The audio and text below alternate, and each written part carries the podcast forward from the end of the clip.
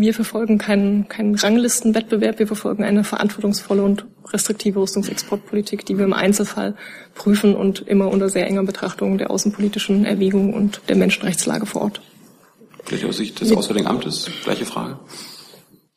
Ich habe dem nichts hinzuzufügen. Der Außenminister hat immer wieder gesagt, auch schon als Wirtschaftsminister, dass die Entscheidungen über Rüstungsexporte nach außen- und sicherheitspolitischen Erwägungen erfolgen und nicht nach Ranglisten und äh, quantitativen Erwägungen. Und äh, ich glaube, das ist äh, die, die, die einzige Antwort, die man auf Ihre Frage geben kann. Die Rangliste und die Zahlen der Exporte sind, sind da zweitrangig oder drittrangig. Es kommt darauf an, was außenpolitisch und sicherheitspolitisch richtig und verantwortbar ist. Guten Tag, liebe Kolleginnen und Kollegen. Herzlich willkommen in der Bundespressekonferenz. Herzlich willkommen der stellvertretenden Regierungssprecherin Ulrike Demmer und den Sprecherinnen und Sprechern der Ministerien. Heute hat das Kabinett getagt mit einer längeren Liste von Themen. Die wird uns Frau Demmer sicherlich etwas zu vortragen. Liebe Hörer, hier sind Thilo und Tyler. Jung und Naiv gibt es ja nur durch eure Unterstützung. Hier gibt's keine Werbung, höchstens für uns selbst. Aber wie ihr uns unterstützen könnt oder sogar Produzenten werdet, erfahrt ihr in der Podcast-Beschreibung. Zum Beispiel per PayPal oder Überweisung. Und jetzt geht's weiter und vielleicht auch noch ein anderes Thema ansprechen, soweit ich das jetzt hier gehört habe. Es, Herr Dr. Schäfer hat noch ein, zwei Themen und ich habe bei den Kollegen auch schon so mal grob überflagen ein Dutzend Themen, weiterer Themen eingesammelt. Also wir haben äh, viel auf dem Zettel und werden das sicher sehr schön konzentriert alles durchkriegen. Frau Demmer, Sie haben das Wort. Ich möchte Ihnen für die Bundesregierung und die Bundeskanzlerin zum Ausdruck bringen, dass wir mit großer Bestürzung die Nachrichten von dem Hochhausbrand in London verfolgen. Es ist heroisch, wie die Feuerwehr gegen den Brand um das Leben der Menschen, die sich noch in dem Haus befinden, kämpft. Es ist tragisch, dass Menschen bei diesem Feuer ihr Leben verloren haben. Die Bundeskanzlerin ist in Gedanken in tiefer Anteilnahme bei den Opfern und ihren Familien. Und natürlich hoffen wir, dass die Rettungskräfte weitere Leben retten können. Mhm. Soll ich gleich mal fragen, gibt es dazu Fragen? Das scheint mir nicht der Fall zu sein. Bitte schön.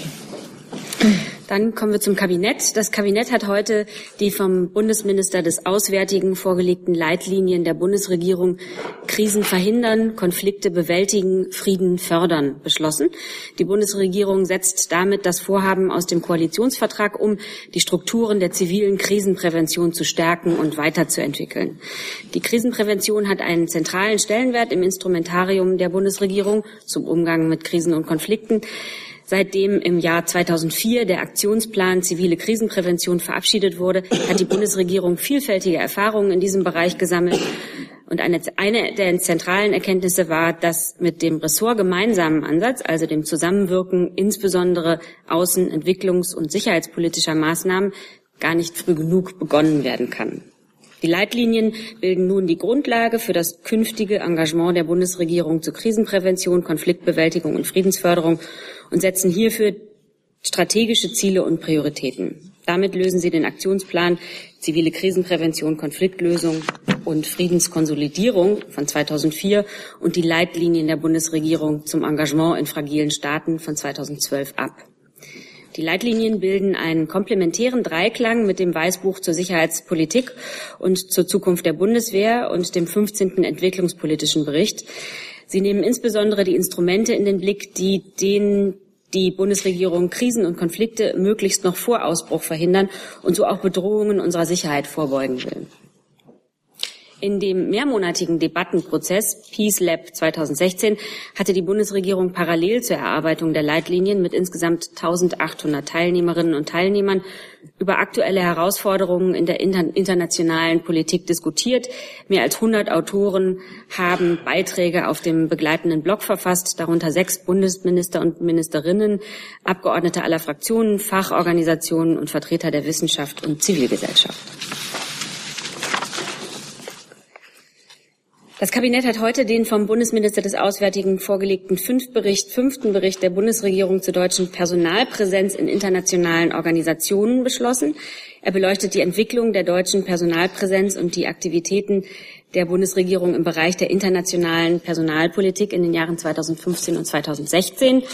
Eine angemessene deutsche Präsenz in internationalen Organisationen ist wichtig für die deutsche Interessenwahrnehmung auf internationaler Ebene. Diesem Ziel hat sich die Bundesregierung seit Jahren mit steigendem Erfolg verschrieben. In den letzten Monaten wurde bei der deutschen Personalpräsenz auf der Spitzenebene wichtige Verbesserungen erzielt. So sind zum Beispiel die Ernennung von Achim Steiner zum neuen Leiter von UNDP oder die Ernennung von Ursula Müller zur stellvertretenden Leiterin des VN-Büros für die Koordinierung humanitärer Hilfe große Erfolge.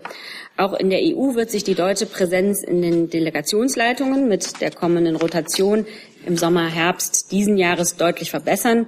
Von zuletzt zehn deutschen Delegationsleitungen werden wir uns damit auf 17 Delegationsleitungen steigern, darunter unter anderem die wichtige Delegation der EU in Moskau. Dann kommen wir zum Jahresbericht 2016, ähm, dem Rüstungsexportbericht für das Jahr 2016. Den hat das Kabinett heute beschlossen. Er enthält umfangreiche und detaillierte Ausführungen über die Rüstungsexporte des vergangenen Jahres. Dies ist ein wichtiger Beitrag für eine sachliche und fundierte Auseinandersetzung mit dem Thema.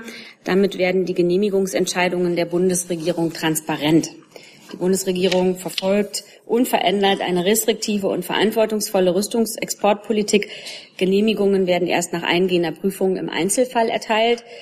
Die Genehmigungswerte 2016, da wurden Einzelgenehmigungen für die Ausfuhr von Rüstungsgütern in Höhe von rund 6,85 Milliarden Euro erteilt. Dabei entfiel ein Anteil von 46 Prozent auf Genehmigungen für Lieferungen in die EU, NATO und NATO gleichgestellte Länder. Und dann gibt es den Halbjahresbericht 2017 zum selben Thema. Um die Transparenz von Genehmigungsentscheidungen bei Rüstungsexporten zu verbessern, wurde im Koalitionsvertrag vereinbart, den Rüstungsexportbericht für das Vorjahr jeweils vor der Sommerpause zu veröffentlichen und zusätzlich mit einem Zwischenbericht über die Genehmigungszahlen des laufenden Jahres zu informieren. Die Bundesregierung kommt dieser Vereinbarung heute zum vierten Mal nach. Mit, Rüstungsex mit den Rüstungsexportberichten leistet die Bundesregierung einen wichtigen Beitrag auch hiermit für die sachliche und fundierte Auseinandersetzung zu dem Thema. Der Berichtszeitraum des Zwischenberichts wird 2017 auf eine viermonatige Periode verkürzt. So wird die parlamentarische Beratung über dessen Inhalt noch in der laufenden Wahlperiode ermöglicht. Zu den Grundsätzen der deutschen Rüstungsexportpolitik habe ich mich bereits gerade geäußert und von Januar bis April 2017 wurden Einzelgenehmigungen in Höhe von insgesamt rund 2,42 Milliarden Euro erteilt. Davon gingen Genehmigungen im Wert von rund 1,1 einer Milliarde äh, und also 45,7 Prozent an EU, NATO und NATO gleichgestellte Länder in die nach den politischen Grundsätzen der Bundesregierung der Export von Rüstungsgütern grundsätzlich nicht zu beschränken ist. Für Drittländer wurde im Bereichszeitraum Ausfuhrgenehmigungen in Höhe von rund 1,3 Milliarden Euro erteilt. Der Gesamtwert der Genehmigungen von Kleinwaffen belief sich im Berichtszeitraum auf 22,1 Millionen Euro. Der Wertunterschied zum Vergleichszeitraum im Jahr 2016 geht zum größeren Teil, circa 10,3 Millionen, auf höhere Genehmigungswerte für EU, NATO und NATO gleichgestellte Länder zurück. Die drei Bestimmungsländer mit den höchsten Genehmigungswerten für Kleinwaffenausfuhren waren Frankreich, Indien und Litauen. Seit der Verabschiedung der Eckpunkte für die Einführung von Post-Shipment-Kontrollen bei deutschen Rüstungsexporten im Juli 2015 wurden weitere Rahmenbedingungen für die Durchführung von Vorortkontrollen geschaffen und konkrete Vorbereitungen für die erste Vorortkontrolle eingeleitet. Die erste Vorortkontrolle im Ausland wurde im Mai 2017 durchgeführt. Auf der Tagesordnung im Kabinett stand heute außerdem der Bericht über die Arbeit und Wirksamkeit der Bundesprogramme zur Extrem Extremismusprävention. Die Bundesfamilienministerin hat Ihnen darüber ja heute schon ausführlich berichtet. Die Bundesregierung verfolgt das Ziel, Extremismusprävention und Demokratieförderung längerfristig und nachhaltig zu stärken. Wichtige Schritte auf diesem Weg sind die im Sommer 2016 im Bundeskabinett verabschiedete Strategie der Bundesregierung zur Extremismusprävention und Demokratieförderung und die Verdreifachung der für diesen wichtigen Bereich zur Verfügung stehenden Haushaltsmittel in dieser Legislaturperiode so kann das für uns alle so wichtige zivilgesellschaftliche Engagement besser gefördert werden. Neben der Betrachtung, wie sich die Untersuchungsprogramme entwickelt haben und welche Ansätze besonders geeignet waren, enthält der Bericht auch Handlungsempfehlungen für die Zukunft. Es gibt also aus, also dieser Bericht gibt also Aufschluss darüber, was aktuell aus Sicht der Bundesregierung notwendige künftige Maßnahmen sind. Dazu gehört unter anderem der Aufbau eines nationalen Präventionsprogrammes gegen islamistischen Extremismus. Gemäß Eckwertebeschluss für den Bundeshaushalt 2018 sind dafür 100 Millionen Euro vorgesehen. Und die Präventionsarbeit gegen sämtliche Formen von Extremismus soll auf äh, ganz vielen Gebieten intensiviert werden. Zum einen soll der Ausbau der Prävention im Netz gestärkt werden. Prävention und Deradikalisierung im Strafvollzug sollen gefördert werden. Hier sollen vor allem bereits bestehende Förderungen von Modellprojekten in allen Bundesländern weiter ausgebaut werden. Dann geht es um weiteren Ausbau der Forschung in diesen Bereichen um die Vertiefung des Dialogs, vor allen Dingen auch auf europäischer Ebene und weiterhin modellhafte Förderung der Entwicklung neuer, innovativer, präventivpädagogischer Ansätze, um auf neue Herausforderungen reagieren zu können. Kurze Intervention meinerseits. Der Bericht lag zur Pressekonferenz nicht, noch nicht vor, weil er erst im Bundestag ähm, freundlichkeitsweise und äh, protokollarisch korrekt zugeleitet werden äh, sollte. Und inzwischen ist er aber bei uns eingegangen und auf der Webseite der Bundespressekonferenz für die Mitglieder einsehbar. Das nur für die, die ähm, der Pressekonferenz vorhin gefolgt sind. Bitte mhm. Geht weiter. Wir haben es fast geschafft. Ja, sieht gut aus. Die Bundesregierung hat in der heutigen Kabinettssitzung den von Kulturstaatsministerin Monika Grütters vorgelegten Bericht über die Maßnahmen zur Förderung der Kulturarbeit gemäß Paragraph 96 Bundesvertriebenengesetz in den Jahren 2015 und 2016 beschlossen. Danach haben Bund und Länder den gesetzlichen Auftrag, das Kulturgut der historischen deutschen Ostgebiete und der deutschen Siedlungsgebiete im östlichen Europa im Bewusstsein zu erhalten zu dieser wichtigen kulturpolitischen Aufgabe gehört die Förderung von Archiven, Museen und Bibliotheken, Wissenschaft und Forschung sowie von Projekten der kulturellen Vermittlung. Die Bundeskulturstaatsministerin stellt dafür in den Jahren 2015 und 2016 insgesamt 43,5 Millionen Euro zur Verfügung. Mit weiteren rund 1,9 Millionen Euro unterstützt das Bundesministerium des Innern im gleichen Zeitraum die verständigungspolitische Arbeit der Vertriebenen. Der vorgelegte Bericht belegt eindrucksvoll die Vielfalt der Vorhaben zur deutschen Kultur und Geschichte im östlichen Europa. Im Berichtszeitraum wurde die Konzeption zur Erforschung, Bewahrung, Präsentation und Vermittlung der Kultur und Geschichte der Deutschen im östlichen Europa mit dem Ziel der stärkeren europäischen Integration weiterentwickelt und im Februar 2016 vom Kabinett beschlossen. Damit wurde die entsprechende Vereinbarung des Koalitionsvertrages erfüllt. Und zum ersten Mal werden nun auch die deutschen Minderheiten, Aussiedler und Spätaussiedler berücksichtigt. Die Bundesregierung hat sofort damit begonnen, die, neu die neu Förderkonzeption Schritt für Schritt umzusetzen und hat die dafür zur Verfügung stehenden Mittel ab diesem Jahr um eine Million Euro erhöht. Insbesondere der internationale Austausch und die Kooperation mit den östlichen Nachbarländern sollen im Sinne einer weiteren europäischen Integration gestärkt werden. Und dann hatte ich Ihnen ja am Freitag versprochen, noch Details zur Reise der Bundeskanzlerin in den Vatikan mitzubringen.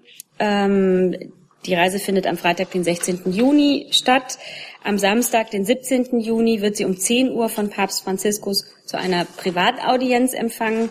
Nach der Audienz wird außerdem ein Gespräch mit dem Staatssekretär seiner Heiligkeit Pietro Kardinal Parolin stattfinden.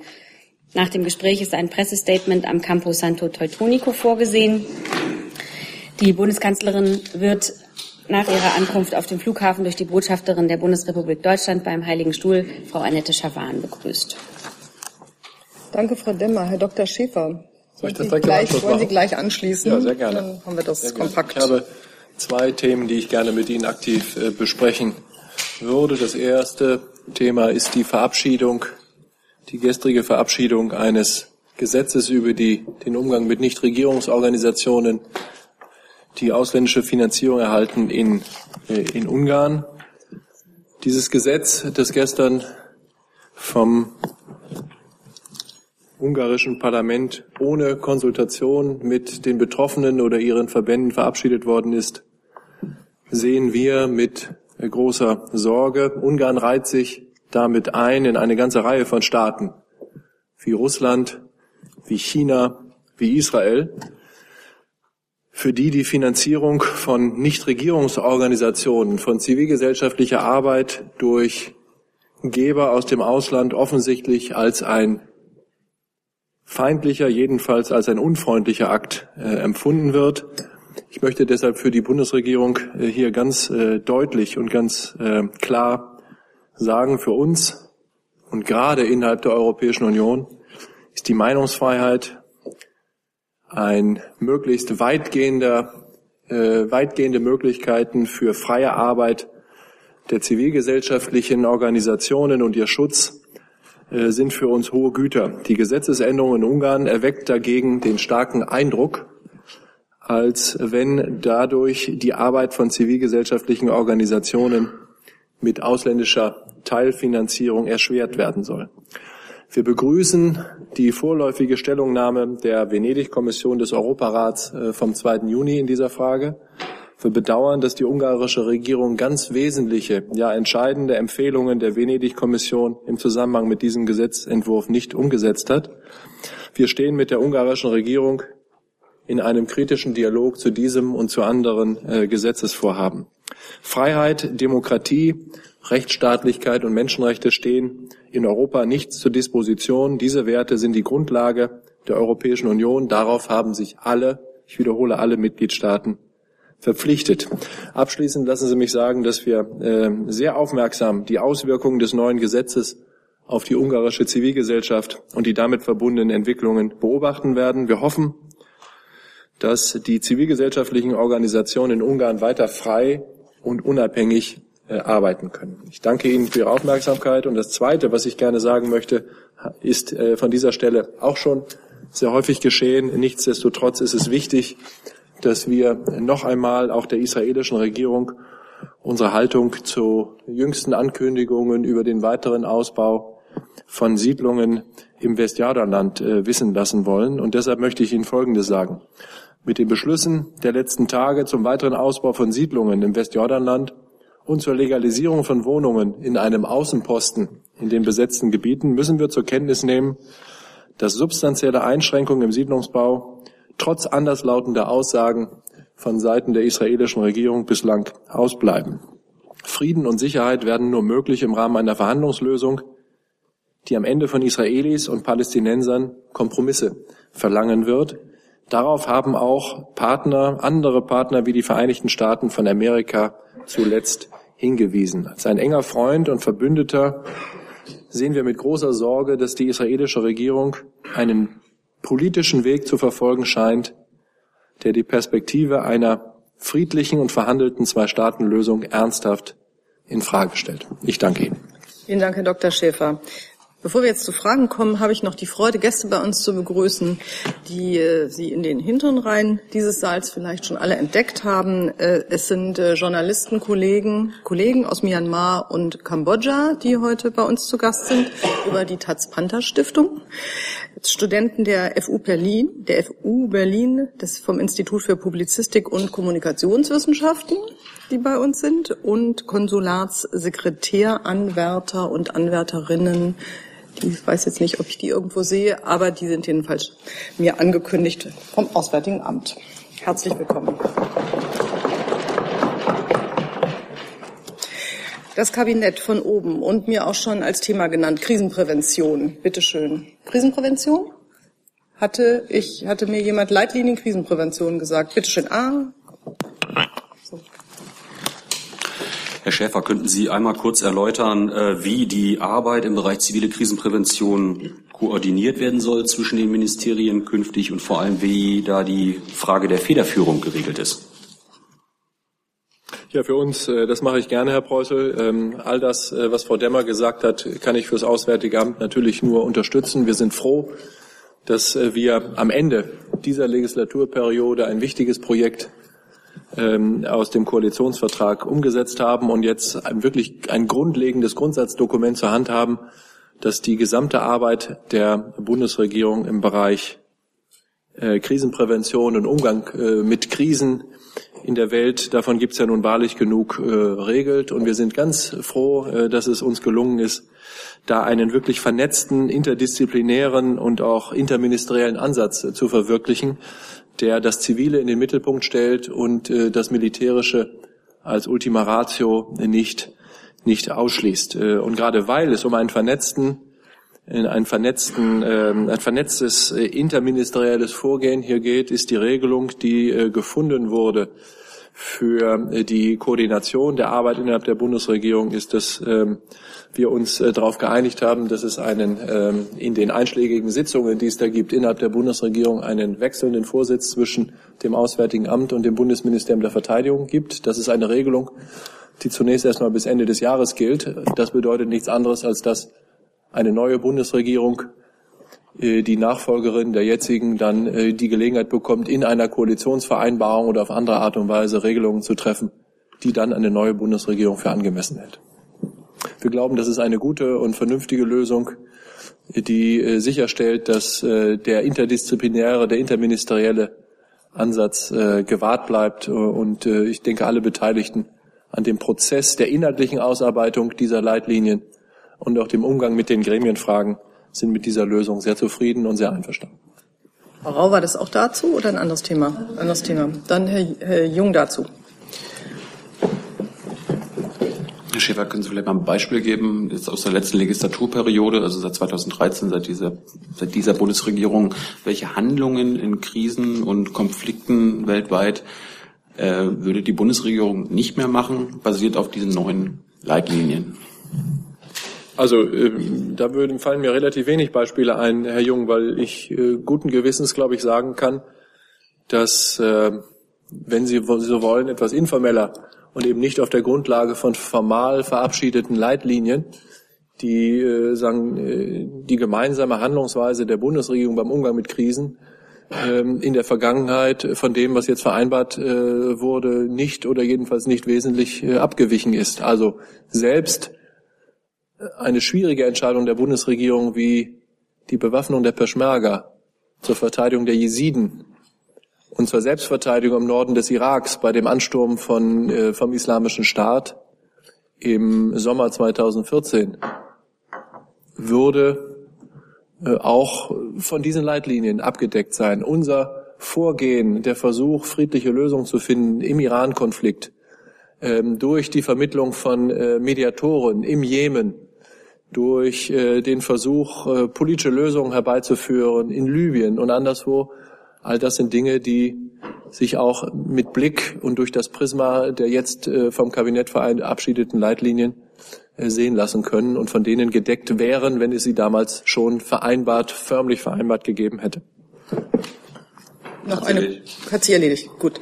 Krisenprävention haben wir damit auch erledigt. Dann die Repräsentation in Org oder Vertretung in Organ internationalen Organisationen hatte mir niemand genannt, sehe ich auch keine Fragen zu. Rüstungsexportbericht hatte ich aber mehrere Fragen. Herr Heller, Herr Brössel und dazwischen noch der Kollege und Frau Rau und Herr Jung. Ja. Ich würde gern zunächst mal zwei Sachen gerne wissen. Einmal ähm, der Export von Rüstungsgütern in Länder wie Katar, Saudi-Arabien oder auch die Vereinigten Arabischen Emirate. Wäre das angesichts der Konflikte, in denen diese Länder stehen, auch zu anderen Nachbarn stehen, Jemen zum Beispiel, wäre das ein Grund, sie bei künftigen Genehmigungsanträgen auszunehmen? Ähm, und zum Zweiten würde ich gerne wissen, gibt es irgendein Instrumentarium, dass man zwischen der Genehmigung und dem tatsächlichen Export, wenn sich die Bedingungen verändern, diese Genehmigung zurückholen kann? Weil das sind ja oft mehrjährige Prozesse, in denen sich viel verändern kann. Ja, vielen Dank, Herr Heller, für die Frage. Ich würde gerne noch kurz allgemein Stellung nehmen zum Rüstungsexportbericht und dann auf Ihre Fragen eingehen. Ähm, es wurde ja schon vorgestellt, das Bundeskabinett hat den Rüstungsexportbericht 2016 beschlossen und den Zwischenbericht für die ersten Monate des Jahres 2017. Ähm, für die ersten Monate des Jahres 2017 äh, deshalb etwas vorgezogen, damit der Bundestag nochmal Gelegenheit hat zur Stellungnahme und auch das nochmal Ausdruck unserer erhöhten Transparenz der Rüstungsexportpolitik dieser Bundesregierung. Der ähm, vorgelegte Rüstungsexportpolitik-Bericht für das Jahr 2016 und auch der Zwischenbericht für das Jahr 2017 sind Ausdruck der verantwortungsvollen und restriktiven Rüstungsexportpolitik der Bundesregierung. Die Genehmigungszahlen sind in ihrer Gesamtwert gesunken im Vergleich zum Vorjahr. Es gab im Jahr 2016 Einzelgenehmigungen im Wert von 6,85 Milliarden Euro. Das ist ein Rückgang um circa eine Milliarde. Es gab auch einen Rückgang bei der Genehmigung von Kriegswaffen. Auch dieser Punkt ist mir nochmal wichtig, weil es da heute etwas ähm, verwirrende Berichterstattung dazu gab.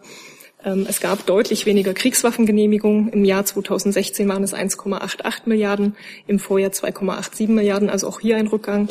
Der Rückgang geht auch weiter bei den sonstigen Rüstungsgütern.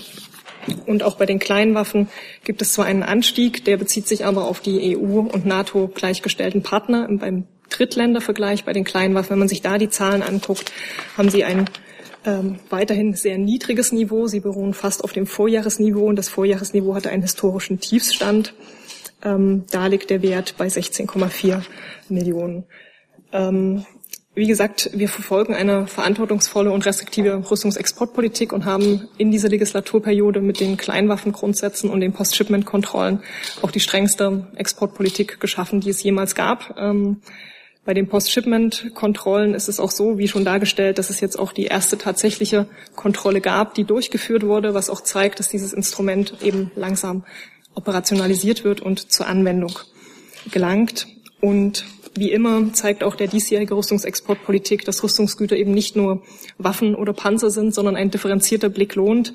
Denn es wurden auch ähm, sehr viele Genehmigungen erteilt für UN-Missionen, beispielsweise Minenräumgeräte zum Schutz von Zivilisten, Funkgeräte oder Fahrzeuge zum Schutz von Personen von Botschaften. Das vielleicht als ähm, die Punkte, die aus unserer Sicht nochmal wichtig sind. Ähm, zu Ihren Fragen. Ähm, also die von Ihnen genannten Länder sind selbstverständlich dargestellt äh, im Rüstungsexportbericht äh, der Bundesregierung. Ähm, wie immer gilt für alle Länder, sowohl für Saudi-Arabien als auch Katar oder die Vereinigten Arabischen Emirate, dass für alle Länder eine Einzelfallentscheidung gilt nämlich auf Basis äh, des geltenden Rechts, äh, das Kriegswaffenkontrollgesetz und des Außenwirtschaftsrechts ebenso wie die politischen Grundsätze der Bundesregierung aus dem Jahr 2000 sowie aus dem der gemeinsame Standpunkt der EU aus dem Jahr 2008 bilden die Grundlage, aber sie bilden zugleich auch die Maßgabe für diese restriktive Rüstungsexportpolitik. Und ähm, diese ist eben immer im Einzelfall zu treffen. Also es, man kann keine Länderlisten formulieren, sondern sie ist im Einzelfall zu treffen. Und ähm, hier ist auch darauf hinzuweisen, zum Beispiel, dass das Thema ähm, Saudi-Arabien wird natürlich sehr ähm, genau und sehr präzise geprüft, aber auch hier sind es Einzelfallentscheidungen und hier nur das Beispiel. Ähm, es ist alles dargelegt im Rüstungsexportbericht. Hier waren es zum Beispiel ähm, Mehrzweckhubschrauber, zivile Mehrzweckhubschrauber, die in Rüstungskooperation mit europäischen Partnern genehmigt worden. Das vielleicht zu Ihrer ersten Frage und zu Ihrer zweiten Frage. Das Außenwirtschaftsgesetz und das Kriegswaffenkontrollgesetz ähm, sehen sozusagen besonderes Verwaltungsrecht vor und verweisen auch auf das Verwaltungsrecht, ähm, was gilt im Falle von Genehmigungen, was sozusagen ähm, auch für diesen Bereich gilt. Und Sie erinnern sich ja vielleicht an einen Fall, den wir vor einigen Jahren hatten im Kontext Russland und Gefechtsübungszentrum wo wir einen solchen Fall äh, ja beschrieben haben. Das heißt, wenn in der Zwischenzeit einer Genehmigungsentscheidung ein Fall eintreten würde, wie das Embargo-Vorschriften erlassen werden, also eine maßgebliche Änderung der Sachenrechtslage eintritt, dann ähm, gibt das Verwaltungsrecht hier Möglichkeiten, aber das gilt dann eben im Fall wie äh, ein, eines, eines Eintretens von Embargo-Vorschriften, wie das Beispiel Russland ähm, in diesem Fall zeigt. Nachfrage? Von von Embargo als einem Grund. Das heißt, wenn sich die Verhältnisse ändern und ein solches Land plötzlich in einem äh, kriegerischen Konflikt mit einem anderen Land steht, das ist kein Grund, um quasi eine Genehmigungsentscheidung zurückzuholen. Also grundsätzlich gilt eine Bindung ähm, im, im, Verwaltungsrecht an, an die Entscheidung und die Ausnahme ist, dass Ausnahmen erteilt werden können. Die sind sehr restriktiv gesetzlich geregelt und äh, es muss dann wirklich auch ähm, eine, eine Änderung der, der Rechtslage eintreten und das wären eben Embargo-Vorschriften. Dann geht es gleich in der Reihe danach weiter. Sie hatten sich ja auch zu dem Thema gemeldet, richtig? Ja, eigentlich zwei kurze Fragen. Ähm, es wurden ja gerade die NATO-Länder und EU-Länder erwähnt, wo grundsätzlich nicht geprüft wird. Nun gab es ja ähm, Anfang des Jahres eine Antwort der Bundesregierung, die sich auf die Türkei bezog. Da ist offenbar doch geprüft worden und gleich mehrere ähm, sozusagen Rüstungsgeschäfte wurden verhindert. Deswegen meine Frage, gibt es sozusagen von der Bundesregierung grundsätzlich eine neue Kautele jetzt gegenüber der Türkei, was Rüstungsexporte angeht? Ähm, und wie wird sozusagen weiter mit dieser Frage verfahren, Export in die Türkei? Auch für die Türkei gelten die gleichen Vorgaben. Auch hier sind es Einzelfallprüfung und auch hier gelten die allgemeinen Grundsätze, die ähm, natürlich immer die außenpolitische Entwicklung in den Blick nehmen und vor allem die Menschenrechtslage. Die äh, wird im ständigen Abgleich geprüft, auch im Abgleich mit äh, den Genehmigungen anderer EU-Staaten. Und gerade bei der Türkei erfolgt natürlich eine sehr differenzierte und sehr sorgfältige Einzelfallprüfung. Aber es gelten die allgemeinen Grundsätze und natürlich gelten hier die Grundsätze für NATO und NATO gleichgestellte Partner und die Türkei ist ein NATO-Mitgliedsland. Also es gibt hier keine andere Prüfung als für andere NATO- und EU gleichgestellte Partner. Dann geht's weiter mit Frau Rau. Danke, hat sich erledigt. Dann geht's weiter mit Herrn Brössel. Ähm, ja, ich wollte noch mal fragen, warum es heute keinen Pressetermin äh, mit der Wirtschaftsministerin gegeben hat. In den vergangenen Jahren war das ja durchaus üblich, dass da der Wirtschaftsminister auch noch mal den Rüstungsexportbericht der Öffentlichkeit vorgestellt hat ja, das hat einfach interne terminliche Gründe. Das war äh, nicht möglich. Aber wie gesagt, wir haben ja sehr ähm, früh heute nach dem Kabinettbeschluss die Pressemitteilung veröffentlicht und es dargestellt. Und im Übrigen spreche ich ja hier für die Bundeswirtschaftsministerin und stehe für Fragen gern zur Verfügung. Dann geht's weiter mit Herrn Jung und dann Herrn Leithäuser. Baron, zu dem zu der Post-Shipment-Kontrolle das Ding, oder dieses Projekt oder was man immer da macht, ist ja seit über einem Jahr schon in Kraft. Äh, warum gab es bisher nur eine? Und können Sie uns über diese eine mal informieren? Also wo war das? Wer wurde da kontrolliert? Ist alles gut gegangen? Ja, das, das kann ich gerne tun. Also ähm, es gab ja einen Prozess bei dieser Einführung der Post-Shipment-Kontrollen. Es gab Eckpunkte vom Juli 2015, die dann ähm, rechtlich umgesetzt werden mussten. Ähm, das ist dann äh, 2016 erfolgt und dann gilt das Regime sozusagen. Ähm, das heißt, äh, bei den Post-Shipment-Kontrollen und äh, damit verbunden auch den verstärkten Endverbleibserklärungen, dass der Antragsteller einer Genehmigung zunächst diese verschärften ähm, Anforderungen erfüllen muss. Das heißt, er muss bei seinem Einreichen seiner Genehmigung ähm, diese verschärften Anforderungen an Endverbleibserklärung ähm, beibringen. Das hat schon mal dazu geführt, dass ähm, für einen bestimmten Zeitraum es einfach weniger Anträge gab, ähm, weil diese geänderten äh, Verfahren dazu geführt haben, dass erstmal Zeit gebraucht wurde, dass der Antragsteller diese Voraussetzungen erfüllen kann, um sie vorzulegen. Und dann ähm, kann eine Post-Shipment-Kontrolle natürlich nur dann erfolgen, wenn die Genehmigung beantragt wurde, wenn sie erteilt wurde, wenn das gut produziert wurde und ausgeführt wurde. Und dafür geht einfach etwas Zeit. Ähm, erst dann ist sozusagen ein Fall gegeben, dass die Post-Shipment-Kontrolle greifen kann.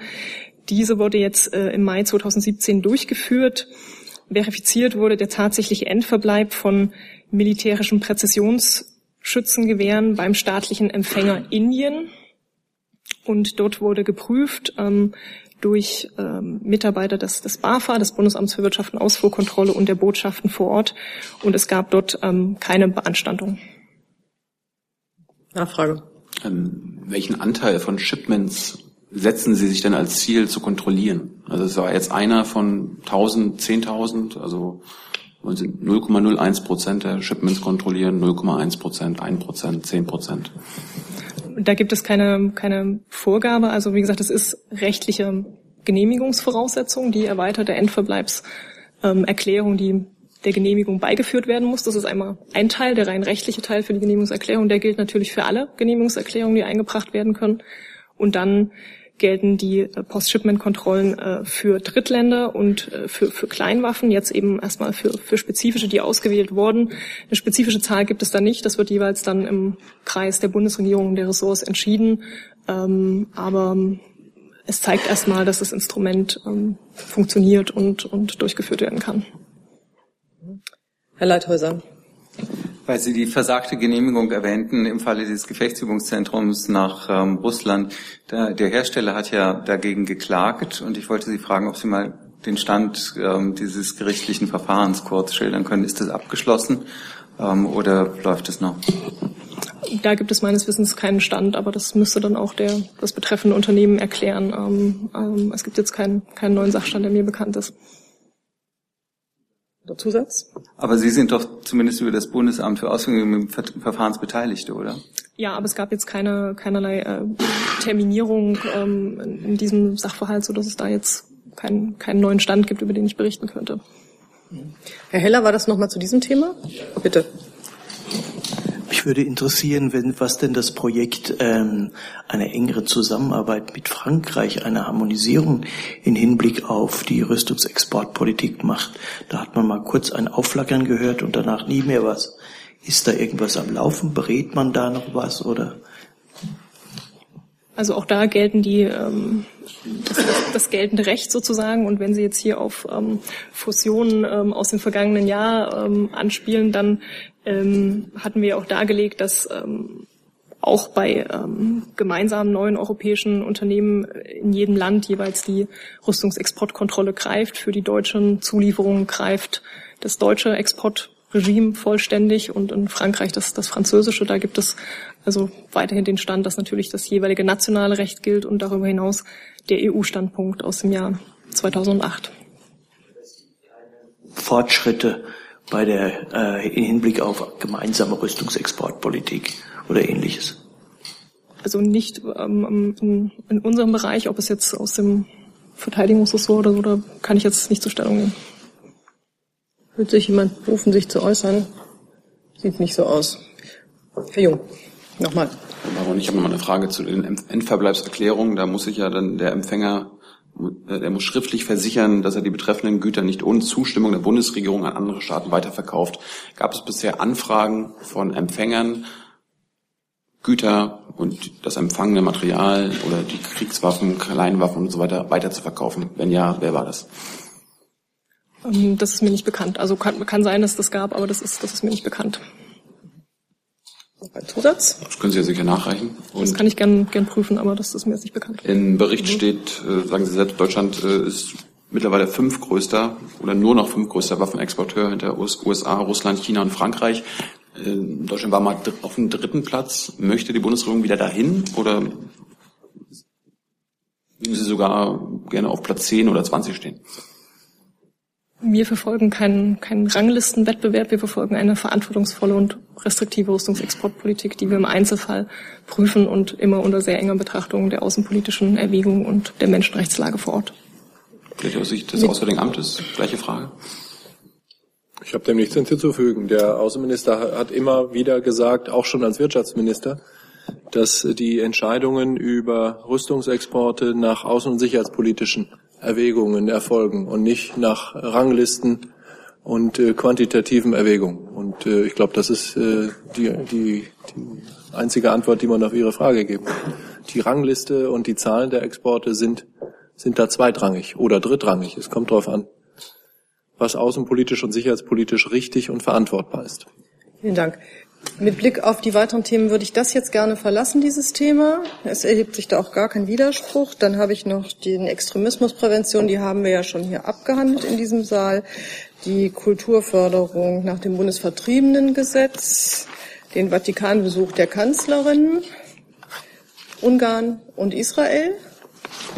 Mir auch nicht danach aus. Dann habe ich die Eurogruppe als Thema. Herr Kuparanis hatte sich, glaube ich, dazu gemeldet. Ich sehe aber leider gar kein Mikrofon, ob es leuchtet oder nicht. Äh, ungefähr sechs, sieben.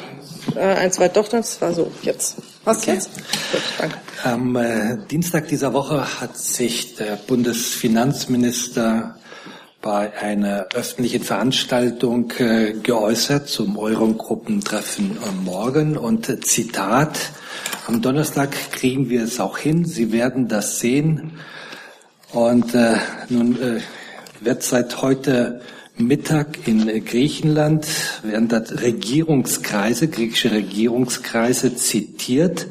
Und zwar folgendermaßen, wir sind sehr weit entfernt von einer Lösung beim morgigen Treffen der Eurogruppe entfernt. Äh, Deutschland, äh, weil sich Deutschland nicht äh, bewegt hat.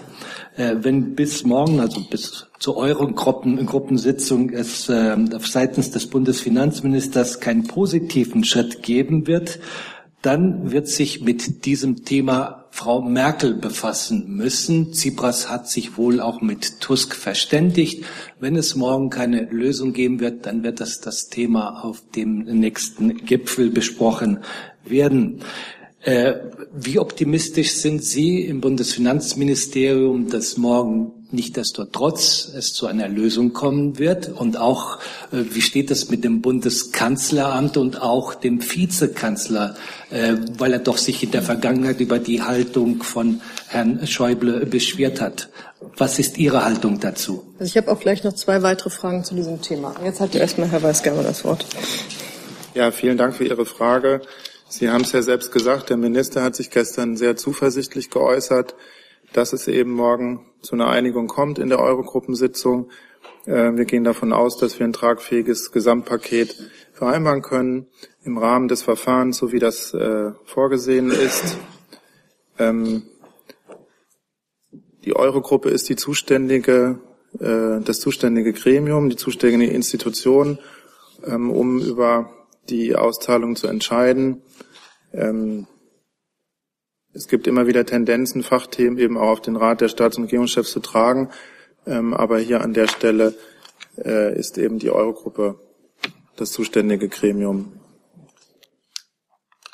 Ja, mehr habe ich dem auch nicht hinzuzufügen. Ihre Frage des Kanzleramts betreffend ist ja sehr hypothetisch. Jetzt warten wir doch erstmal das Ergebnis des Eurogruppentreffens ab. Das gilt auch für den Vizekanzler.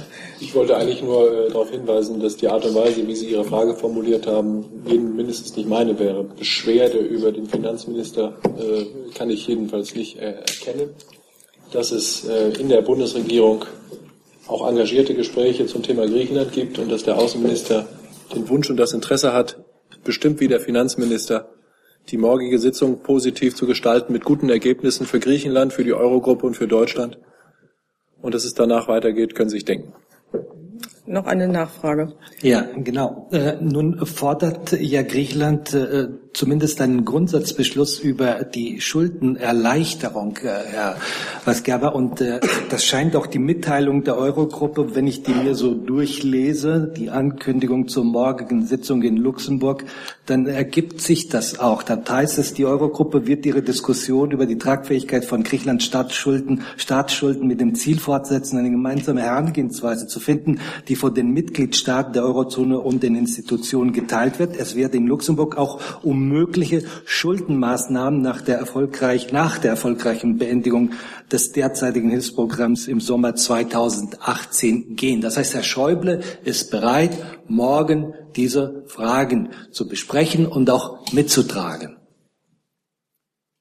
Äh, zum Thema Schuldenmaßnahmen haben wir ja hier schon häufig Stellung genommen. Das hat sich jetzt auch gar nicht geändert. Also wir haben immer wieder gesagt, die Frage ob, ob, wichtig, und welche Schuldenmaßnahmen tatsächlich erforderlich sind, kann erst nach vollständiger Umsetzung des laufenden Programms und nach einer Schuldentragfähigkeitsanalyse, also eben voraussichtlich Mitte 2018 beurteilt werden. Das haben Sie ja selbst auch so vorgelesen, dieses nach vollständiger Umsetzung. So ist es in der Eurogruppe vereinbart. Und so steht es eben auch in, der, äh, in dem Statement der Eurogruppe vom Mai 2016, auf das wir hier ja auch immer wieder Bezug nehmen. Daran hat sich auch nichts geändert. Jetzt habe ich zu diesem Thema Herrn Valosopoulos, Herrn Papas und den Kollegen dort. Das ist grundsätzlich erledigt, aber ich habe eine Frage an Frau Demmer. Hat Herr Tsipras ein Sans in einem Gipfeltreffen oder es ist nur Eurogroup? Über Termine der Kanzlerin unterrichten wir Sie immer am Freitag. Ich sage kein, es ist kein Termin. Hat eine Sans. Will Frau Merkel, hat äh, die Wille mit Herrn Tsipras über eine solche äh, Thema zu sprechen in einem Gipfeltreffen, ja oder nein? Ich kann Ihnen dazu nichts berichten. Herr Papas. Ja, dann versuche ich äh, nochmal. Also äh, mich interessiert äh, die Position des Bundeskanzleramtes und der Bundeskanzlerin. Im Prinzip ist es eine Frage, was in einer Eurogruppentreffen äh, gelöst werden soll, oder kann auch ein, ein Gipfel, ein EU-Gipfel damit sich befassen. Das ist das eine. Und ich habe eine Frage auch an äh, Herrn Weisgerber. Ähm, ganz speziell, es geht um die Möglichkeit, bei der Schlussfolgerung, bei diesen Eurogruppen, so äh, eine Garantie abzugeben, dass die Maßnahmen natürlich am Ende des Programms getroffen werden, aber schon jetzt beschlossen wird, dass diese Maßnahmen äh, kommen, bestimmt kommen werden. Also gibt es einen Spielraum, damit der Bundesfinanzminister so eine Formulierung bei den Schlussfolgerungen dann hinnimmt? Sie versuchen es alle immer, nur mit anderen Fragen, aber ich kann Ihnen nur sagen, was wir hier immer sagen und möchte auch Herrn Weisgerber darin unterstützen. Also der Eurogruppenvorsitzende Dijsselbloem hat nach der letzten Eurogruppe angekündigt und strebt eine Einigung morgen an. Wir unterstützen ihn dabei, damit die zweite Programmüberprüfung erfolgreich abgeschlossen werden kann. Herr Weisgerber, Sie nicken. Gut. Dann die zweite Frage, ja, die habe ich ja im Prinzip vorhin schon beantwortet. Also eine Garantie oder ein Automatismus äh, für Schuldenerleichterung sehen wir nicht, sondern ich habe ja extra dieses Ob betont. Also die Frage, ob es eben Schuldenmaßnahmen, ob die tatsächlich erforderlich sind, kann erst am Ende des Programms entschieden werden. Bitte.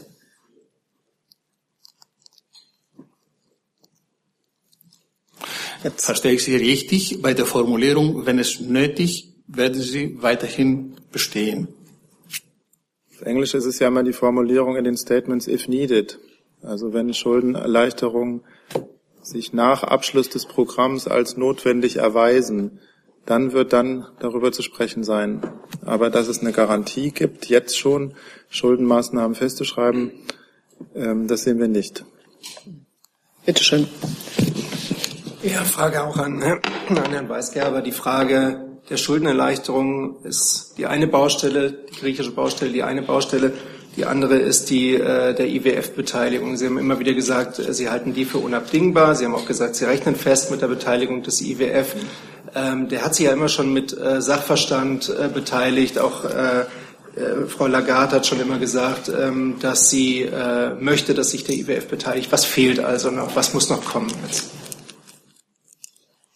Also zum Thema IWF-Beteiligung ist ja bekannt, dass am, bei der letzten Eurogruppensitzung am 23. Mai eben da auch schon ein Modell diskutiert wurde, ähm, das eben sagt, dass der IWF ähm, ein Programm äh, auflegen wird, mit der Auszahlung aus diesem Programm aber erst nach Abschluss des ESM-Programms beginnen wird, ähm, auf Basis eben einer gemeinsamen Schuldentragfähigkeitsanalyse.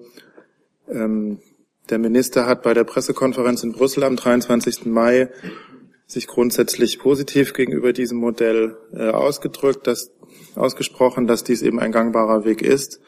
Insofern äh, wird darüber dann auch morgen in der Eurogruppe zusammen unter Teilnahme eben auch der äh, IWF-Chefin Lagarde gesprochen. Gut, ein Zusatz noch? Ja, noch eine Nachfrage dazu. Nun hat äh, der Minister, unter anderem der Minister ja 2015 in der Bundestagsrede eben gesagt, dass die Beteiligung unabdingbar äh, sei. War damals schon äh, implizit, äh, dass äh, man genau dieses, ein solches Modell wählen könnte, nämlich eine finanzielle Beteiligung im Nachhinein und auch einen formalen Beschluss im IWF-Board im Nachhinein. Äh, oder ist das für Sie eine Änderung des ursprünglichen Beschlusses im Bundestag? Ähm, das betrifft dann wohl die Frage, also, ob es eine wesentliche Änderung des Programms darstellt. Da muss man erstmal sagen, das ist eine juristische Frage, die man natürlich erst beantworten kann, wenn eben ähm, ein Beschluss der Eurogruppe vorliegt. Also wenn wir genau wissen, was dann eben beschlossen ist. Ähm, die Bewertung dafür, ob es eine wesentliche Änderung ist, liegt dann eben auch beim Haushaltsausschuss oder beim Bundestag selbst. Ähm, wir werden wenn es zu einem Beschluss kommt, jetzt am Donnerstag, den Haushaltsausschuss dann auch umgehend mit dem Thema befassen, informieren. Ähm, das Modell, was ich eben skizziert habe zur EWF-Beteiligung, ist nach, nach vorläufiger Bewertung, wie wir sie eben im Haus äh, vornehmen, ähm, keine wesentliche Änderung des Programms. Nach vorläufiger Bewertung aktueller Stand. Ähm, aber wie gesagt, die Bewertung liegt dafür letztendlich beim Parlament. würde das Thema mit Blick auf die sieben Themen, die ich noch auf meinem Zettel habe, jetzt ehrlich gesagt äh, gerne verlassen. Geht es ganz schnell? Ja, äh, ein, eine Frage an Frau Demmer. Der äh, griechische Premier äh, fordert mit einem Beitrag heute in einer deutschen Zeitung äh, oder wirft neu äh, die Frage einer Umschuldung Griechenlands, äh, die er für nötig hält, damit die griechische Wirtschaft äh, ankurbeln wird. Äh, ist dieses Thema für Sie auch äh, relevant und aktuell? Ich kommentiere jetzt einzelne Äußerungen nicht und kann mich nur wiederholen. Ich würde jetzt gerne die, das morgige Treffen abwarten. Dann gehen wir weiter. Dann Herr Hillas noch und dann beenden wir das Thema. Bitte. Ja, äh, Herr Schäuble, beliebt manchmal zu scherzen. Äh, gestern hat er zum Beispiel gesagt, dass äh, äh, der griechische Ministerpräsident, der griechische Finanzminister Zakalotos äh, irgendwie bremst, ihn nicht äh, so lässt, richtig seine Arbeit zu machen. War das doch ein Scherz oder kein Scherz?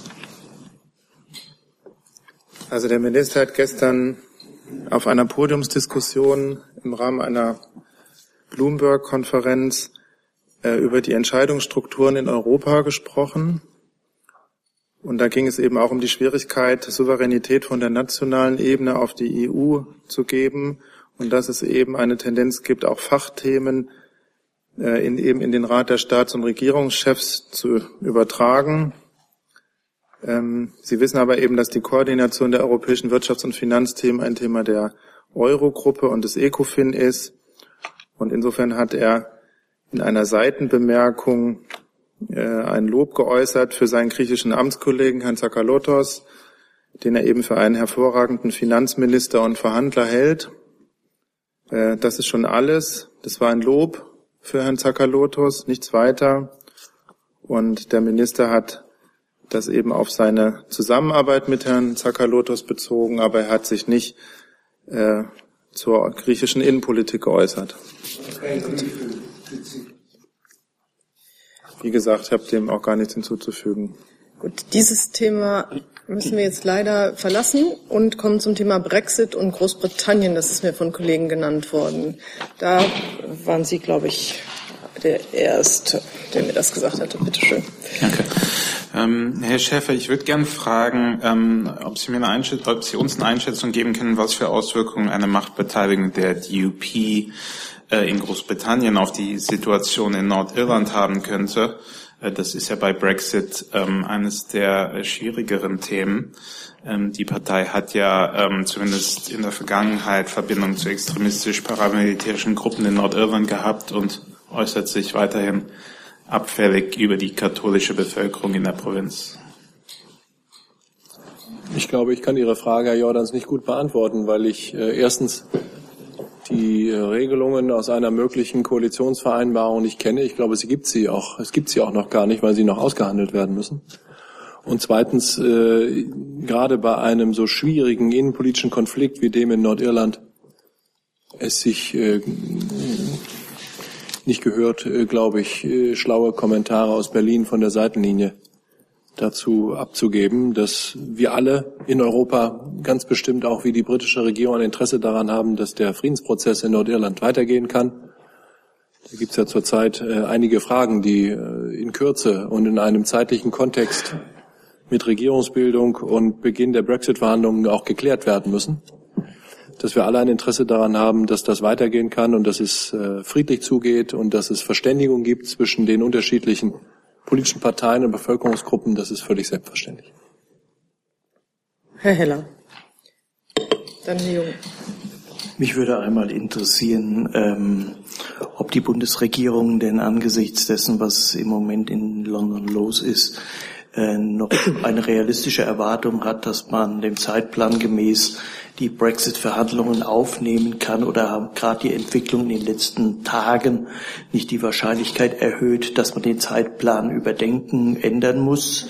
Und mich interessiert außerdem, ähm, inwiefern die Bundesregierung in den letzten Tagen womöglich verstärkte Anzeichen sieht, dass Großbritannien doch noch äh, vom Brexit wieder abrücken könnte. So Äußerungen wie die von Herrn Schäuble gestern, Türen offen, wenn Sie sich das überlegen, äh, geben ja zumindest so ein Gefühl dafür, dass man das nicht für abwegig hält, dass ein Turn passiert. Herr Heller, wie Sie wissen, hat Großbritannien ja am 29. März diesen Jahres seine Absicht erklärt, aus der EU auszutreten, offiziell notifiziert, wie man sagt. Seither läuft die zweijährige Frist für die Verhandlungen eines Austrittsabkommens. Ähm, die EU der 27 steht mit dem Verhandlungsführer Barnier bereit, die Verhandlungen jederzeit zu beginnen. Derzeit haben wir keinerlei Hinweise darauf, dass sich an dem Zeitplan etwas ändert. Äh, wir sind vorbereitet auf den Verhandlungsprozess und warten auf die neue Regierung in Großbritannien. Herr Jung. Erledigt. Dann hatte ich ein, nee, Herr Lathäuser war ein anderes Thema, ist damit erschöpft. Jetzt habe ich Frau Reible mit dem nächsten Thema zum Thema Netzwerk Deutschland und dann machen Sie am besten mal selber weiter. Es geht um das Netzwerkdurchsetzungsgesetz und meine Frage richtet sich an das Justizministerium. Äh, der Bundesrat hatte ja in seiner letzten Sitzung ähm, viele Vorbehalte gegen das, den Gesetzentwurf geäußert. Auf insgesamt 19 Seiten wurde das zusammengetragen und heute sollte im Kabinett eigentlich die Gegenäußerung dazu durch Justizminister Maas auf der Tagesordnung stehen. Das hat Frau Demmer nichts gesagt. Da würde ich gerne wissen, inwieweit haben Sie sich im Kabinett heute damit befasst? Wie sieht diese Gegenäußerung aus? Und die damit zusammenhängende Frage ist, äh, Staatssekretär Billen wird wohl nächsten Mittwoch, ich bitte Sie das zu bestätigen, ähm, das Facebook-Löschteam bei Avato besuchen. Was versprechen Sie sich von dem Besuch? Ja, vielen Dank für Ihre Frage. Genau, es gab eine ähm, Gegenäußerung und äh, auf die haben wir auch ähm, geantwortet, auch ausführlich. Ähm, der Bundesrat hat den Gesetzesentwurf der Bundesregierung grundsätzlich begrüßt. Der Bundesrat schlägt aber verschiedene Änderungen vor. Hierbei handelt es sich insbesondere um die Etablierung einer medienrechtlichen Aufsicht über den Vollzug des NetzDG, die Streichung des gerichtlichen Vorabentscheidungsverfahrens sowie Maßnahmen gegen das vorsorgliche Löschen von Inhalten. Die Bundesregierung und dann natürlich auch wir, BMJV, berücksichtigen, berücksichtigen die Beführung, Befürchtung des Bundesrates, soziale Netzwerke könnten in Zukunft im Zweifel zu viel löschen. Um ein auch aus Sicht der Bundesregierung unerwünschtes sogenanntes Overblocking zu verhindern, wird die Bundesregierung in den anstehenden Beratungen im Deutschen Bundestages des, im Deutschen Bundestag vorschlagen, die Verbindlichkeit der Sieben-Tagesfrist bei den Regelungen zum Umgang mit Beschwerden über rechtswidrige Inhalte zu prüfen, um so den sozialen Netzwerken mehr Spielraum zu geben. Außerdem soll noch deutlicher herausgearbeitet werden, dass nicht schon die Fehlentscheidung im Einzelfall zu einem Bußgeld führen kann, sondern nur ein systematisches Versagen der sozialen Netzwerke. Ansonsten befindet sich das NetzDG jetzt im parlamentarischen Verfahren und ähm, dass es da im Laufe dieses Verfahrens auch Änderungen gibt am Gesetzentwurf, ist auch üblich. Zu Herrn Billen, ähm, da wissen Sie ehrlich gesagt äh, zum jetzigen Zeitpunkt mehr als ich. Es ist äh, in der Tat so, dass eigentlich gestern der Termin bei Avato hätte stattfinden sollen. Den mussten wir absagen aufgrund ähm, äh, von Erkrankung. Und wir werden den Termin auf jeden Fall zeitnah nachholen. Ob das jetzt der Mittwoch ist, kann ich Ihnen gerade hier jetzt von der Bank sozusagen nicht bestätigen, aber das kann ich gerne nachreichen. Und, ähm, was versprechen Sie sich davon? Naja, also es ist ja so, dass äh, wir das schon aufmerksam verfolgt haben, welche Arbeitsbedingungen dort bei Avato ähm, zumindest auch über die Medien ähm, öffentlicht wurden. Und wir haben uns frühzeitig dafür eingesetzt, uns da auch vor Ort selber ein Bild machen zu können und sind froh, dass, äh, ähm, dass uns Avate bzw. Facebook jetzt die Möglichkeit gibt, dort eben auch vor Ort zu sein. Und nur zur Erklärung, äh, ich habe das nicht vorgetragen, weil es auf der Top-1-Liste stand, aus der wir gewöhnlich nicht vortragen. Herr Jung. Ja, ähm, vielleicht zu, erst zu dem Besuch von Herrn Billen und Frau Künast und Herr Maas. Herr Maas soll ja, sollen ja auch vorbeigucken können. Ähm, woher wissen Sie denn, dass an dem Tag, wo Sie da vorbeischauen, die Arbeitsbedingungen bei Alvato äh, nicht geschönt werden? Herr Jung, die Frage verstehe ich nicht ganz. Ich weiß nicht, inwiefern ich darauf antworten kann. Wollen Sie es nochmal probieren? Also vielleicht formulieren Sie Ihre Frage vielleicht nochmal ein bisschen anders. Aber wissen wir, ob, ob die äh, Vertreter, Herr Billen, Herr Maas, Frau Kühners, dort den Alltag sehen oder ob dort die Arbeitsbedingungen, über die sie sich Sorgen machen, nicht geschönt werden, verbessert werden, sodass ein falsches Bild entstehen könnte? Und ähm, setzen Sie sich eigentlich dafür ein, dass auch Medienvertreter, dass wir da, da vorbeischauen können? Also ich kann natürlich nicht wissen, inwiefern dann da an dem Tag ähm, der Obstteller noch voller ist, als er sonst ist, falls er vorhanden ist. Ähm, das ist klar. Und äh, Ansonsten, ob dann in welcher Form Presse zugelassen ist, also Frau Kühners ist ja, glaube ich, heute vor Ort, kann ich Ihnen zum jetzigen Zeitpunkt auch nicht sagen. Können wir dieses Thema damit verlassen? Ist das jetzt noch zu diesem Thema?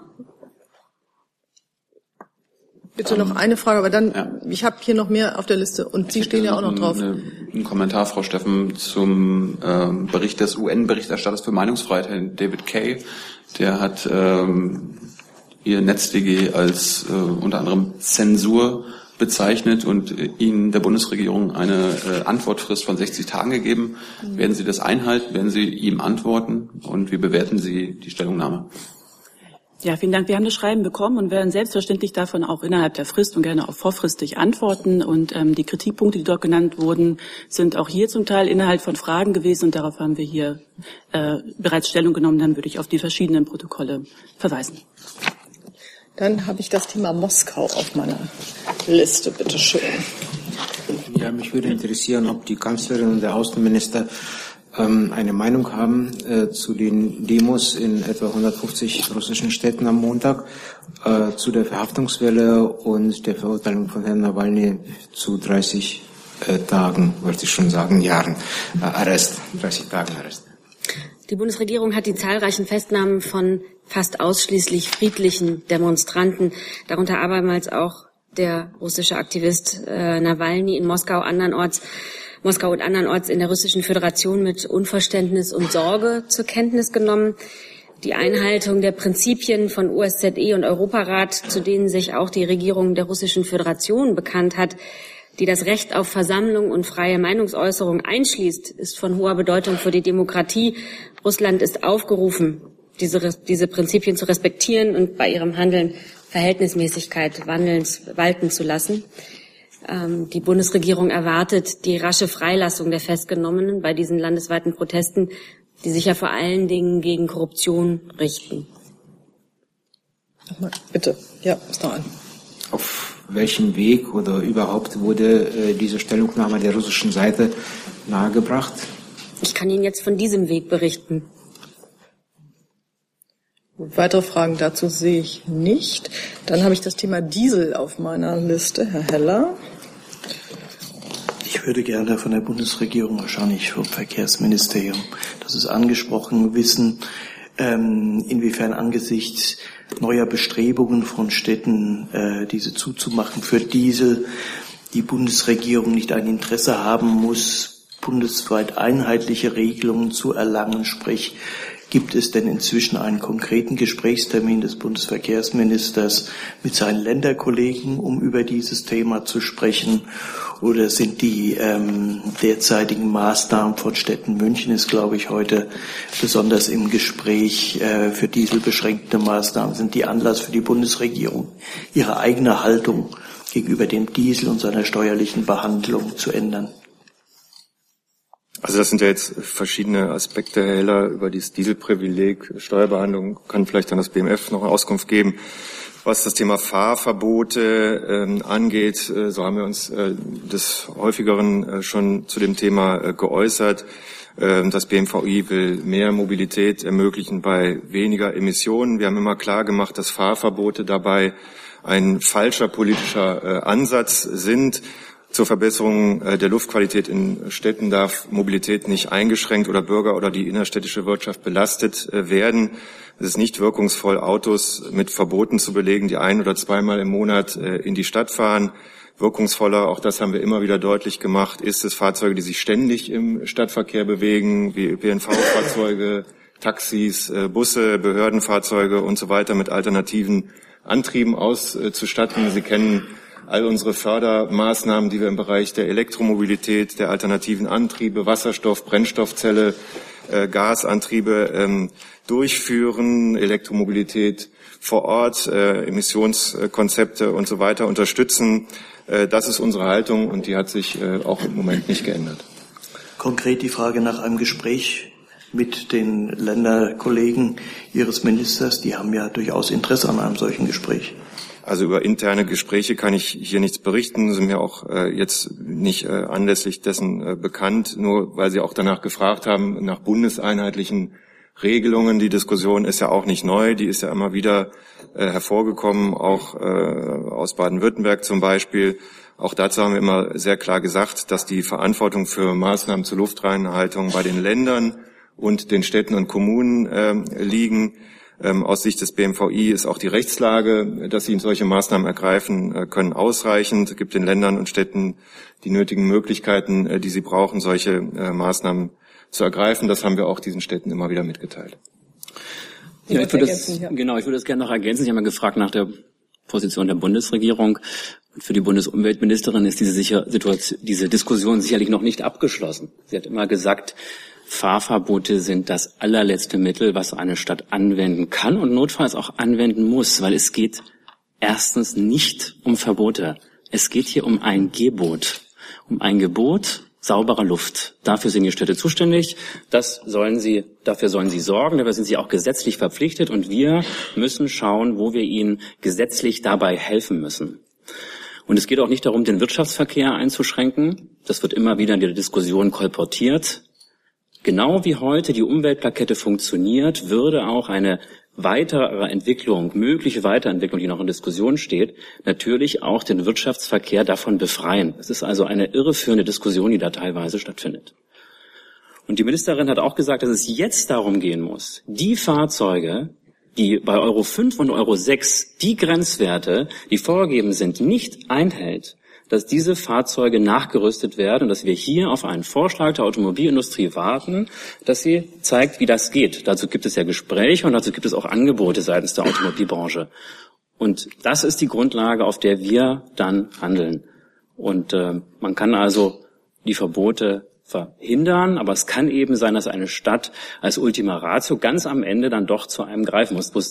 An dieser Stelle stehen wir im Moment noch nicht. Genau, man kann, glaube ich, zusammenfassend sagen, es ist allen Beteiligten bewusst, dass die Stickoxidbelastungen in vielen deutschen Städten zu hoch sind. Deswegen laufen auf allen Ebenen Gespräche, wie man die Belastung in den Städten redu reduzieren kann. Vielen Dank. Injalik. Herr Reiche. Nee, so wahrscheinlich. Ne? Ja, also eine Frage an Herrn Floßdorf. Nach der Kabinettssitzung vergangene Woche hieß es, dass die Ministerin äh, für die, äh, mit dem Blick auf die Verlegung von Incelik innerhalb von sieben Tagen die noch zu klärenden Fragen klärt und auch einen Zeitplan vorlegt. Wie ist der Stand heute? Ja, äh, Danke für die Frage. Sie vollkommen richtig. Das Kabinett hat in der vergangenen Woche der Verlegung des Einsatzkontingentes von Incelik nach Jordanien zugestimmt.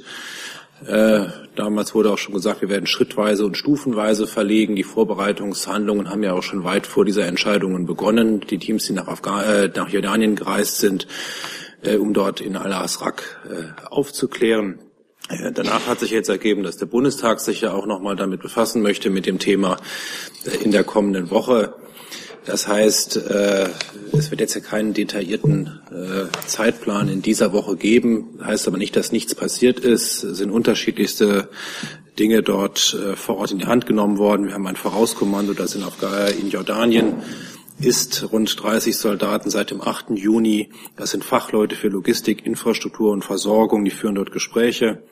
Ärzte der Bundeswehr haben jordanisches Krankenhaus dort vor Ort erkundet, um zu beurteilen, wie die medizinische Versorgung ist, was wir vielleicht mitbringen müssen, was dort schon vorhanden ist. Äh, es werden die Wohnkapazitäten auf der Airbase äh, geprüft, jetzt derzeit, während wir hier sind.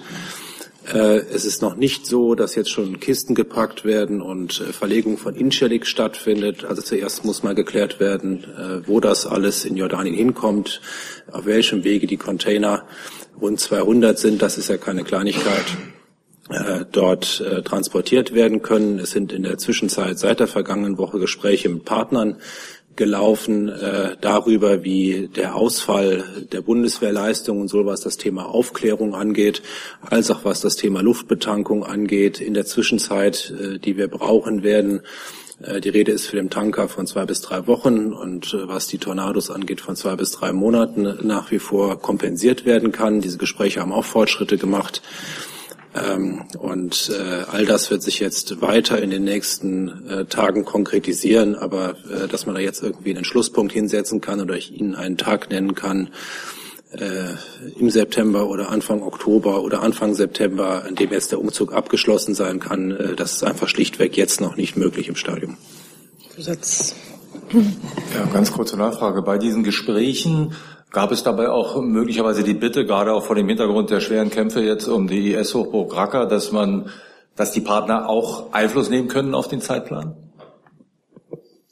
Also die Partner haben insofern Einfluss äh, darauf, äh, als wir auch äh, Partner, die in der Koalition gegen den Terror äh, beteiligt sind, sowohl in Inchelik äh, sind, aber auch in Jordanien sind und alle insgesamt, wir alle in der Koalition ein hohes Interesse daran haben, äh, dass äh, wir diese Lücke, äh, die gerade jetzt schmerzlich ist in der aktuellen Phase, äh, wenn es in äh, Mosul äh, vorwärts geht, wenn es in Raqqa vorwärts geht, äh, wir so klein wie möglich halten können. Es gibt ein hohes Verständnis auf Seiten der Partner, das hat sich in allen diesen Gesprächen herausgestellt, äh, dafür, äh, dass wir wirklich sehr viel versucht haben, äh, sehr viel Geduld hatten äh, und das jetzt aus politischen Gründen bei uns äh, nicht anders möglich ist, als dass wir jetzt militärisch hier auch die Konsequenzen ziehen und umziehen. Insofern ist die Unterstützungsbereitschaft auf Seiten der Partner auch sehr hoch. Äh, wir können uns sowohl auf die jordanische Seite äh, dort abstützen, aber auch äh, unsere amerikanischen Partner haben uns Hilfe zugesagt, Unterstützung zugesagt bei diesem Umzug. Dann habe ich Herrn Jung dazu nochmal. Ja, vielleicht noch kurze Lernfrage. Wer verhandelt das Sofa? Zwischen, also zwischen Deutschland und Jordanien? Wer konkret mit wem? Schäfer ist, weiß ich, ehrlich gesagt, ich, weiß jetzt nicht konkret, ob das auf dem diplomatischen Kanal gemacht wird äh, oder ob das gemeinsam gemacht wird äh, zwischen unseren Offizieren äh, und den äh, Diplomaten dort vor Ort. Äh, es wird jemand äh, zwischen auf beiden Seiten sein.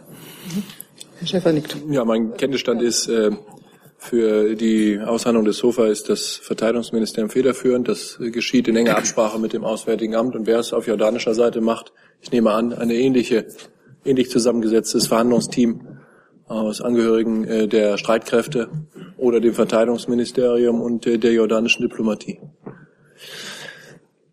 Ich habe, ich sage jetzt nur mal eben, ich habe noch das Thema Air Berlin, ich habe noch das Thema Atomverhandlungen und ich habe noch drei weitere Wortmeldungen und dabei würde ich es dann auch wirklich lassen. Und jetzt hat Herr Jung aber doch noch eine Nachfrage zum Thema. Ich würde nur wissen, werden wir das äh, Sofa auch einsehen können? Wird das der Öffentlichkeit zur Verfügung gestellt werden, Herr Schäfer? Und Sie, Professor?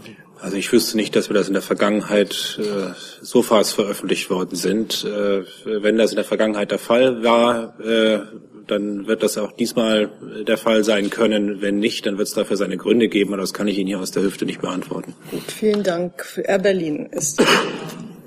Bitte schön.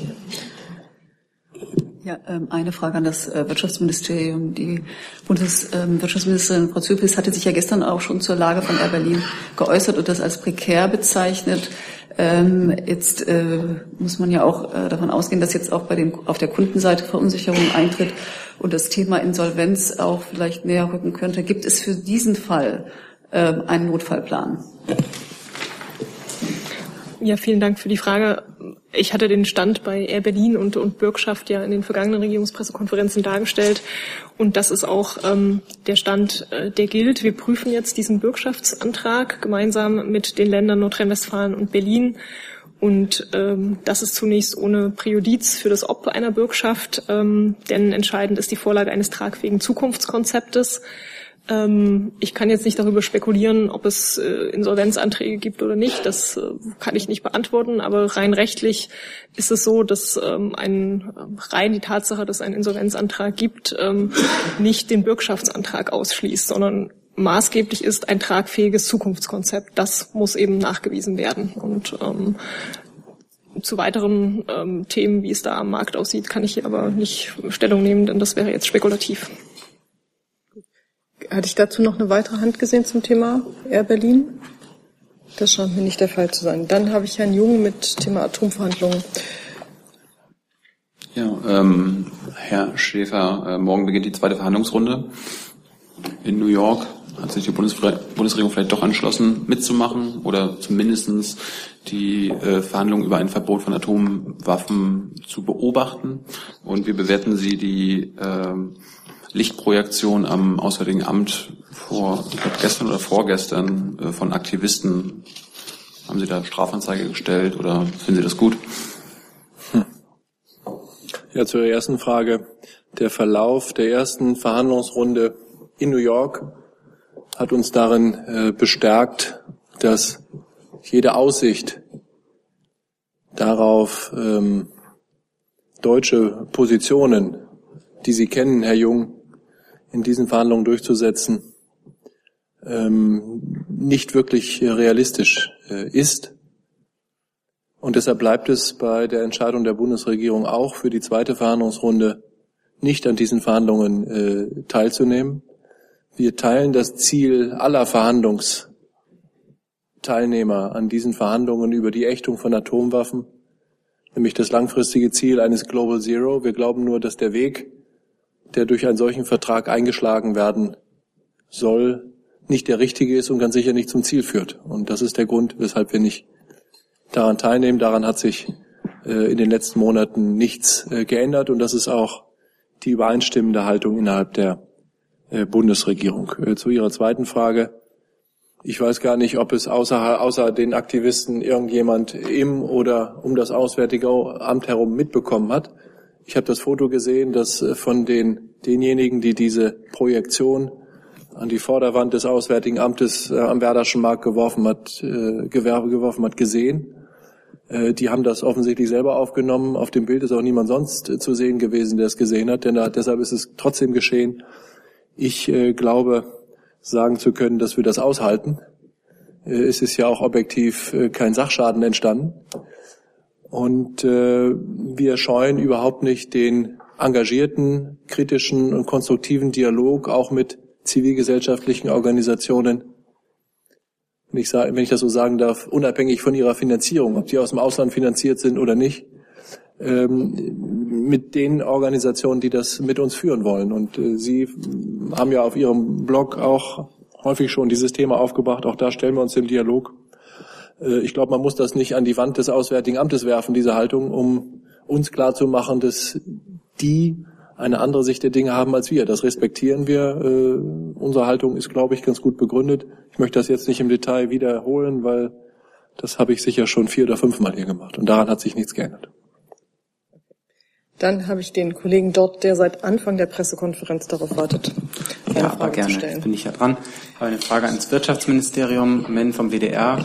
Es geht um die Beschäftigung von Islamisten bei privaten Sicherheitsdiensten. Ähm, soweit ich weiß, ist ja äh, Ende letzten Jahres auch schon eine Verschärfung der ähm, Gewerbeordnung in Kraft getreten, aber es gab in der Zwischenzeit mehrere Fälle, zum Beispiel Barock am Ring, wo es Islamisten gelungen ist, ähm, bei Ordnungsdiensten, Logistikern und so weiter ähm, Beschäftigung zu finden und man nachher nicht nachvollziehen konnte, wer ist da eigentlich beschäftigt. Das ähm, haben wir heute auch nochmal gelesen, dass da Namen falsch aufgeschrieben wurden und das nicht richtig nachvollzogen wurde.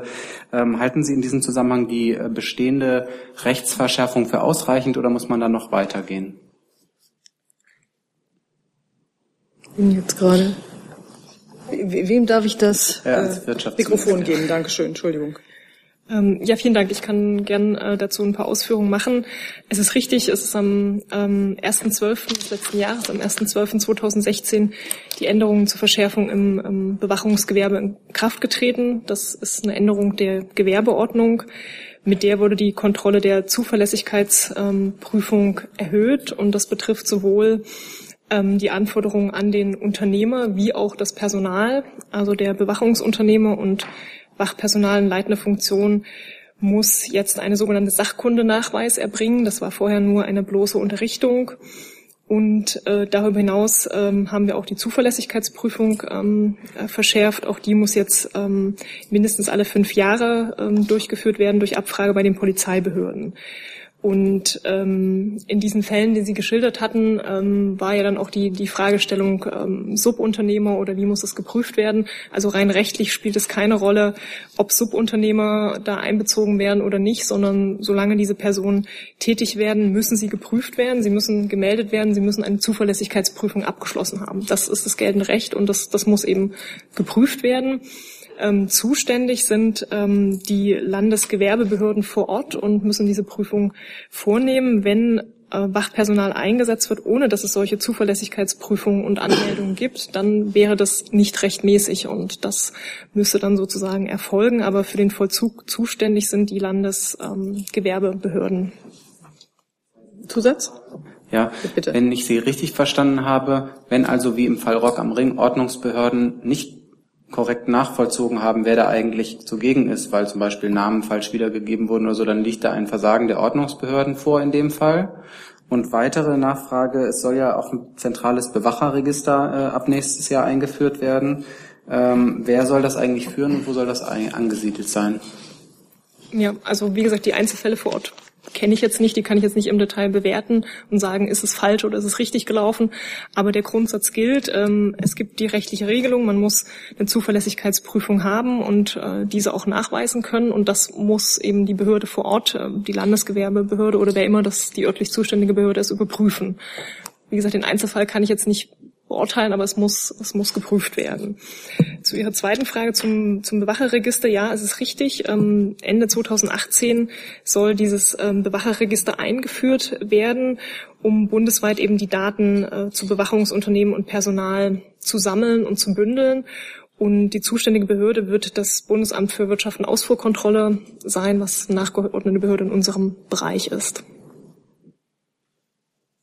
Dann habe ich Herrn Leithäuser noch mit einer Frage, einem anderen Thema. Meine Frage bezieht sich auf den vorstehenden G20-Gipfel. Ich würde gerne wissen von Frau Demmer, ob Meldungen zutreffen, dass der kanadische Ministerpräsident Trudeau seine Haltung zur Pariser Klimakonferenz und den dort vereinbarten Klimazielen verändert hat und gegenüber der Bundeskanzlerin zum Ausdruck gebracht hat, dass es gut wäre, in einem Dokument G20-Gipfel diese Klimaziele nicht zu bekräftigen, auch aus Rücksicht auf die USA.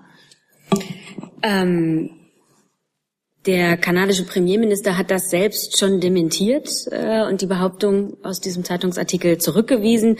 Ich möchte gern für die Bundeskanzlerin hinzufügen, der Premier hat sie nicht gebeten, alle Bezüge zum Klimaabkommen im G20-Dokument zu streichen.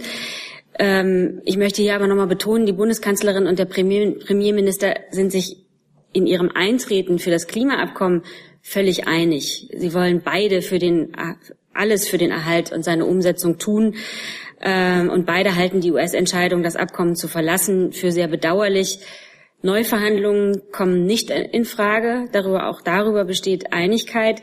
Wenn ich Ihnen nochmal irgendwie den G20-Gipfel äh, erklären darf, die Vielleicht kurz, wenn es geht.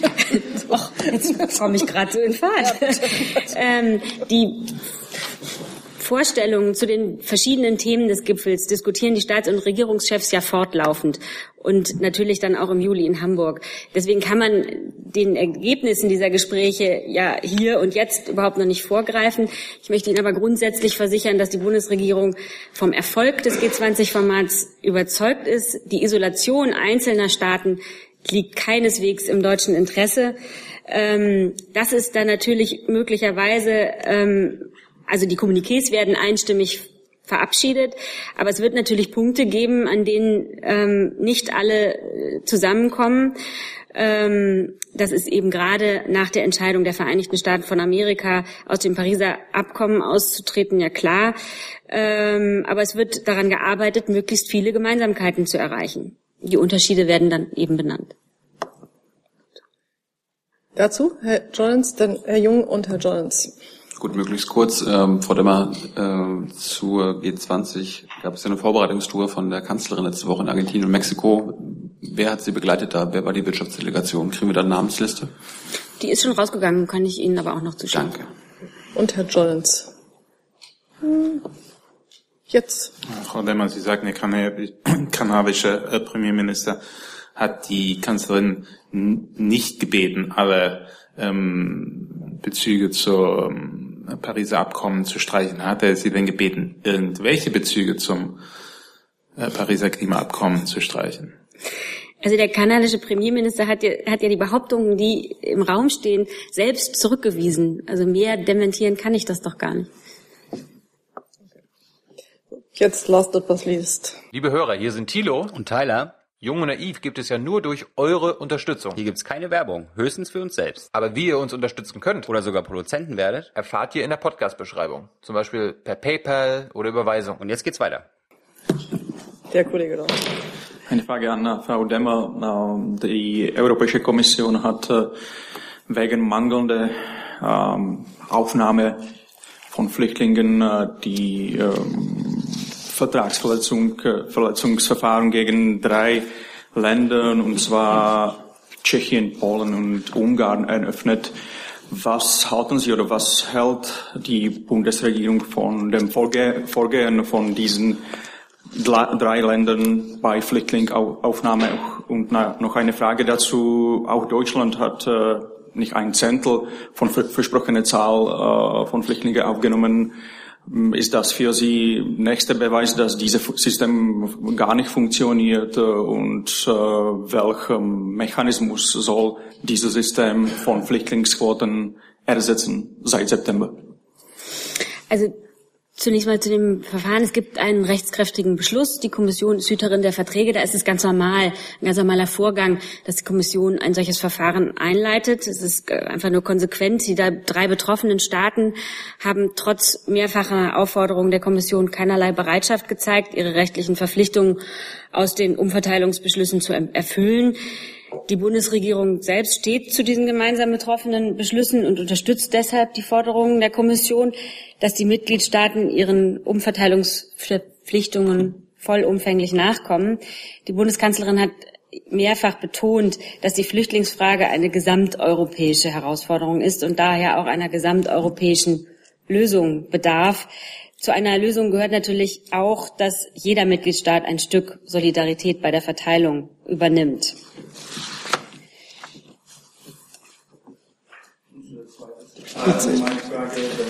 Deutschland hat zu wenig genommen.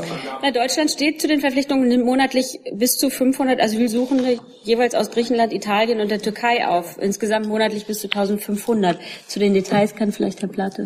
ja, ich möchte gar nicht äh, so, so, viel ergänzen, aber wo Sie diesen äh, Vergleich ziehen und sagen, jetzt Deutschland hätte so wenig aufgenommen, möchte ich an der Stelle vielleicht doch hervorheben, dass Deutschland äh, im EU-weiten Vergleich mit seinen äh, tatsächlich bereits erfolgten Aufnahmen deutlich an der Spitze steht, und zwar sowohl bei den Aufnahmen aus Griechenland als auch aus Italien. Das hat erst relativ spät Fahrt aufgenommen, das ist richtig, aber die Zahlen steigen seitdem äh, kontinuierlich. Und äh, ehrlich gesagt, äh, die Frist, innerhalb derer die Aufnahmen zugesagt worden sind, ist ja auch noch nicht abgelaufen. Insofern, äh, glaube ich, passt der Vergleich einfach überhaupt nicht.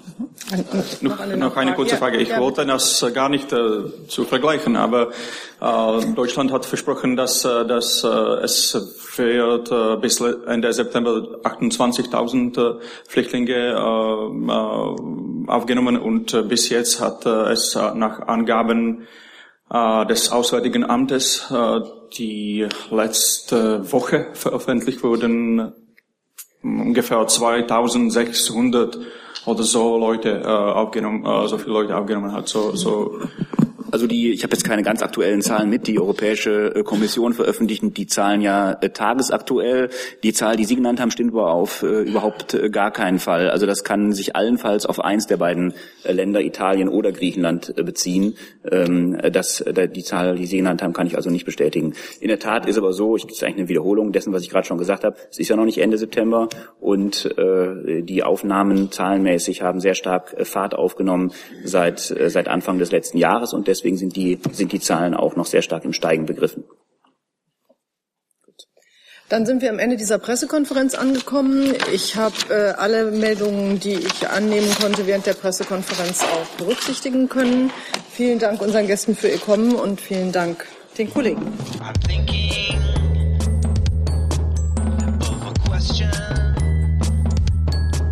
I'm collecting all my information.